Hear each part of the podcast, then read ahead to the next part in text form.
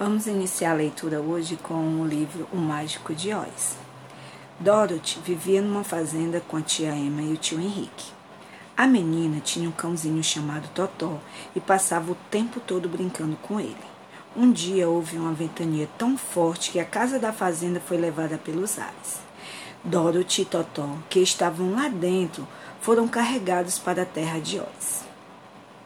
Na terra de Oz havia quatro fadas Duas eram boas e viviam uma no norte e outra no sul.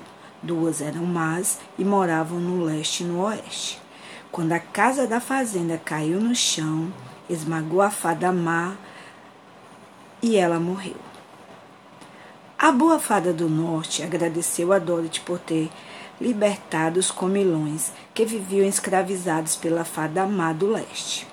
Depois, a fada ofereceu ajuda a Dorothy. Só o mágico de Oz pode ajudar você a sair desta terra.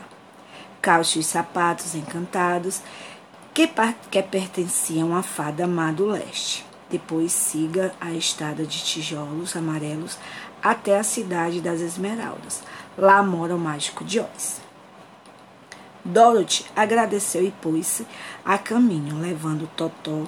Logo adiante, encontrou um espantalho pendurado no tronco.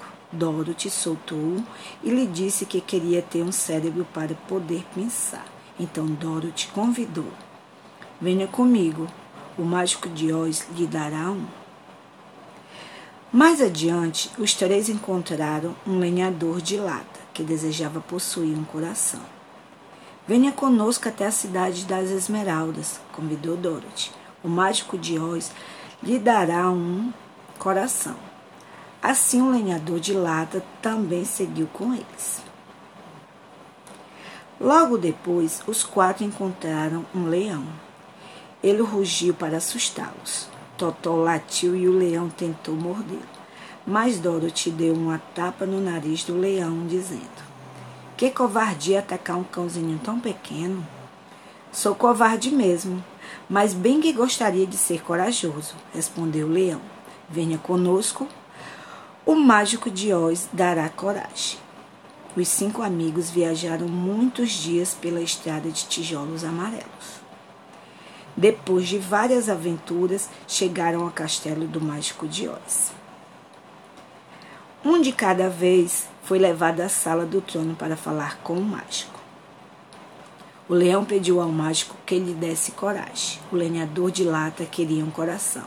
O espantalho pediu um cérebro e Dorothy queria voltar para a fazenda de seus tios.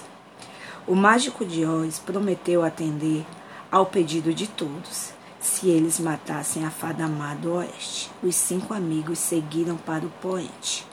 À noite, a fada má oeste enviou seus lobos contra eles, mas o lenhador de lata matou todos com seu machado. No dia seguinte, a fada má oeste mandou seus corvos selvagens atacar Dorothy e os amigos.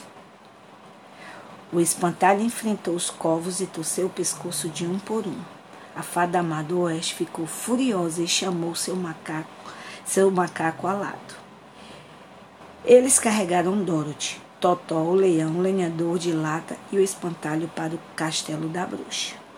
A fada do oeste amassou o lenhador de lata e tirou a palha do espantalho. Depois prendeu o leão numa carroça e o obrigou a trabalhar para ela dia e noite. Agora vou transformar seu cãozinho num verme, disse a fada má a Dorothy. A menina ficou com tanta raiva da fada má que pegou um balde de água e jogou em cima dela. Socorro! gritou a bruxa. Estou encolhendo. Era verdade. A água fazia a bruxa diminuir de tamanho. A bruxa foi ficando cada vez menor até que sumiu. Os pisca-piscas, escravos da bruxa, agora estavam livres. A pedido da boa fada do sul, eles desamassaram o lenhador de lata, rechearam de novo o espantalho e soltaram o leão. Dorothy e os amigos voltaram ao castelo do mágico de Oz. O espantalho ganhou um cérebro o lenhador de lata conseguiu um coração e o leão obteve coragem. A boa fada do, a boa fada do sul disse a Dorothy que ela podia voar com os sapatinhos encantados que a boa fada do norte lidera, Dorothy despediu-se dos amigos e voou para a fazenda de seus tios, levando Totó nos braços.